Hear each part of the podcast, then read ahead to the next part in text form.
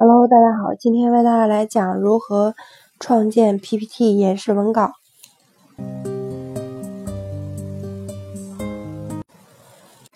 首先来讲如何新建空白的演示文稿。通常情况下，启动 PPT 二零一三之后，在 PPT 界面单击空白演示文稿选项，即可创建一个名为演示文稿一。的空白文稿。那二，根据模板创建演示文稿。此外，我们还可以根据系统自带的模板创建演示文稿。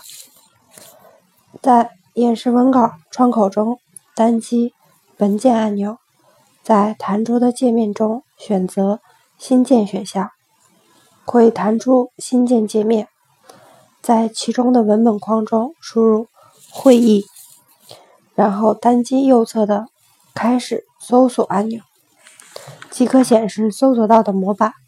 选择一个合适的模板选项，随即弹出界面，显示该模板的相关信息。单击创建按钮，即可下载安装该模板。安装完毕后，模板就可以使用了。